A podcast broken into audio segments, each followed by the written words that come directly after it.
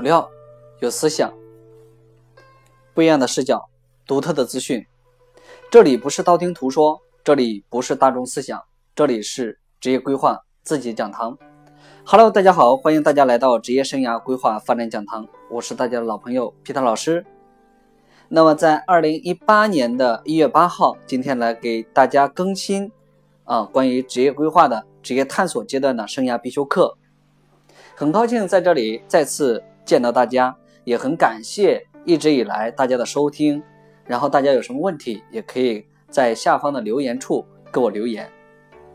那么接下来这一讲呢，我们要来跟大家分享一下关于人的在叔伯的生涯发展体系过程中啊，人的第二个发展阶段啊，职业探索期。呃，职业探索阶段呢，是从十五岁到二十四岁的左右。那么人其实，在进行自我推销和职业方面的探索中呢，呃，体会职业的作用呢，使职业偏好逐渐具体化、特定化，并且实现职业的偏好。主要其实可以通过学校的学习呀、学校的活动啊、社团休闲活动、打零工等机会进行自我考察、角色的这个鉴定和职业的探索，完成职业的决策及初步的就业。因此，该阶段选择职业时呢，有较大的这个弹性。那所以在这个阶段呢，我们的一般的定位呢，就可以分为初定位啊。那么探索阶段呢，其实它可分为三个时期。第一个时期呢，就是从十五岁到十七岁左右，这个时候我们叫暂定期，也就是说通过学业与课余的这个生活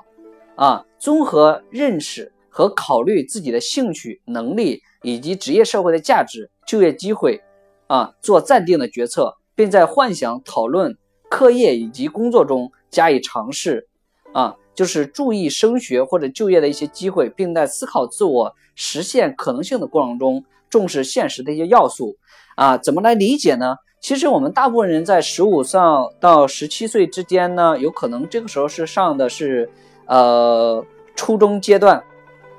啊，或者是高中阶段。那在这个时候呢，基本上已经呃到达高中这个阶段，也就是说。已经选择了这个文科或者理科，那在这过程中呢，大部分呢我们要树立自己的价值观，然后呢通过一些简单的社会活动的实践呢，然后呢学校的课外活动的一些探讨啊，来完成啊，包括我们的兴趣的一些培养，那么来完成我们未来呢在选择大学这个阶段呢，我们到底要选择什么样的一些大学，那以及我们的一些基础能力的规划，那在这过程中呢，就是需要我们去探索的啊。那么接下来一个时期呢，就叫转移期，也就是从十八岁到二十一岁，也就是说正式进入职业领域。那这个时候呢，我们要接受一门专业的教育，这个时候有可能就已经选择适合自己的大学了。那么在我们国内呢，呃，大部分的大学生呢，选择自己的专业呢，不是自己喜欢的啊。据现在的数据统计呢，百分之九十以上的学生呢，其实是盲目选择，啊，选择的这个专业呢，不是根据自己的兴趣天赋，也就是说，呃，基本上能。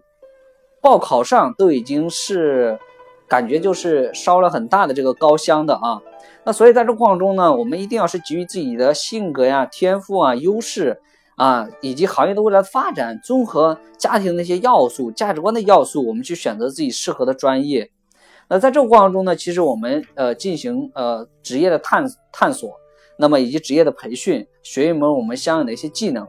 那适当的在大学这个期间呢。啊，我们要去做一些简单的探索的啊。其实为什么大学你看要去兼职啊，要有学校的校园活动啊啊？那么这个过程当中呢，其实也是要去探索你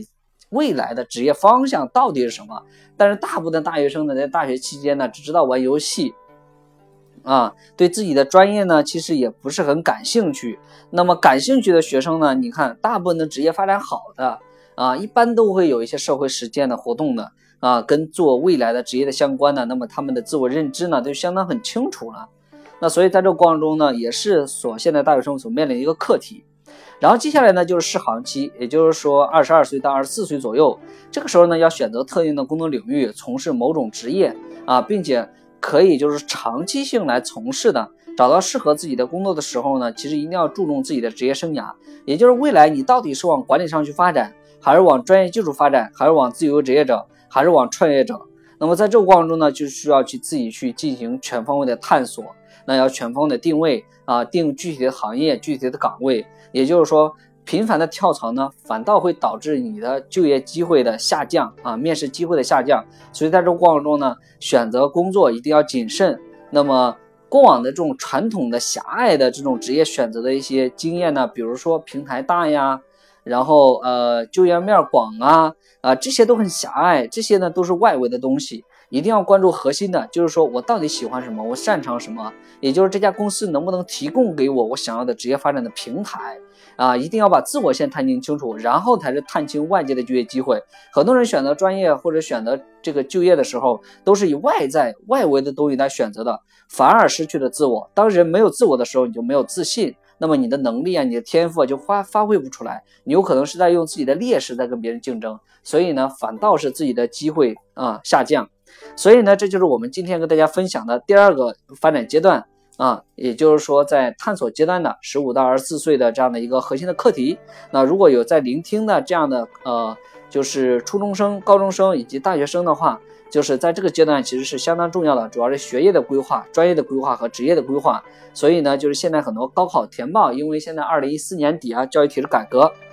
啊，高考改革以上海为浙江为试点的。那么在这个阶段呢，就是说学生实行六选三的这样的一个模式了，也就是未来呢，不单是你可以选择文科，还可以选择符合的一些专修的学科。那么在高中这个阶段呢，现在也要开始加入生涯规划的教育了。也就是未来的学生其实是相当很幸福的，也就是说有这样的一门课题。那么在这过程中呢，二零一八年是整个高考的这个普及，那么整个呃所有的省份，那么在这过程中呢，学校呢也是作为特色院校。有的呢，在这个职业方向呢，也催生了很多高考填报志愿规划师啊。如果有在聆听的、感兴趣的，未来要从事这个职业的，那么现在高中生呢，做个咨询呢，从三九八零到三万八千八不等的，那么是相当很大的市场的。去年呢，高考毕业生呢有九百六十万参加这个高考的这个学习，那么本科录取段呢只有三百二十万，那么其实还有六百多万达不到本科段。即便是你考到本科段，那么这个也有可能你在选择的过程中有可能被落选。那么在就业机会上呢，其实现在是生物医药、科技啊、金融、互联网。那么在这些领域呢，新能源行业现在是呃发展比较好的，需求人才比较多的。那么你如果还选择传统型的行业，那么对于你的就业面呢，相对来说呢，竞争压力比较大，因为它属于行业的下行期。所以在这过程中呢，制造型企业也在面临着转型升级。那包括这种快销的行业啊，现在也在面临转型升级。中国改革开放前三十年是靠自然经济驱动的啊，加工型企业、农业驱动的。那么未来呢，一定是互联网加农业加，呃加金融，那么加其他的这种呃传统行业的，那么再加这种新兴的行业。所以大家在选择行业的时候，就业面呢一定要关注这些国家的发展动态。那在这过程中呢，也是作为自己选择专业不白费啊啊！如果说投花了几年的时间，啊，大学四年再加上研究生，选择自己这些未来没有发展前景的行业，那么其实是白费的。所以在大学就业面这个板块呢，大学生现在竞争也是比较激烈的。去年有一千四百多万的这个。呃，本科毕业生加上留学生、研究生，这个估计要到一千六百多万了。那所以接下来呢，今年估计加留学生人数更多。那么其实就业机会呢，呃，竞争是比较激烈的。那么现在呢，大部分的这个学生选择城市呢，未来的爆发的一些呃城市啊，像这种天津啊、杭州啊，啊，像厦门呐，像这种广州、深圳呐，这就是北京啊、上海啊，这都是基本上大家都一线选择的。那么未来呢，其实可以往这种啊高发展潜力的这样的一个城市，比如像成都啊这些城市，如果竞争本身竞争自身的竞争不是很激烈的话，可以选择这种二线城市，适合居住和职业发展的。那么当然也可以活得很好，幸福指数也很可以很高的，像这种长沙呀，啊呃，那么这也是给大家的一些建议啊。那这是在这个阶段，好了，今天就很感谢大家的收听，谢谢大家。然后我们紧跟着待会儿录下个阶段的这个确立期的发展。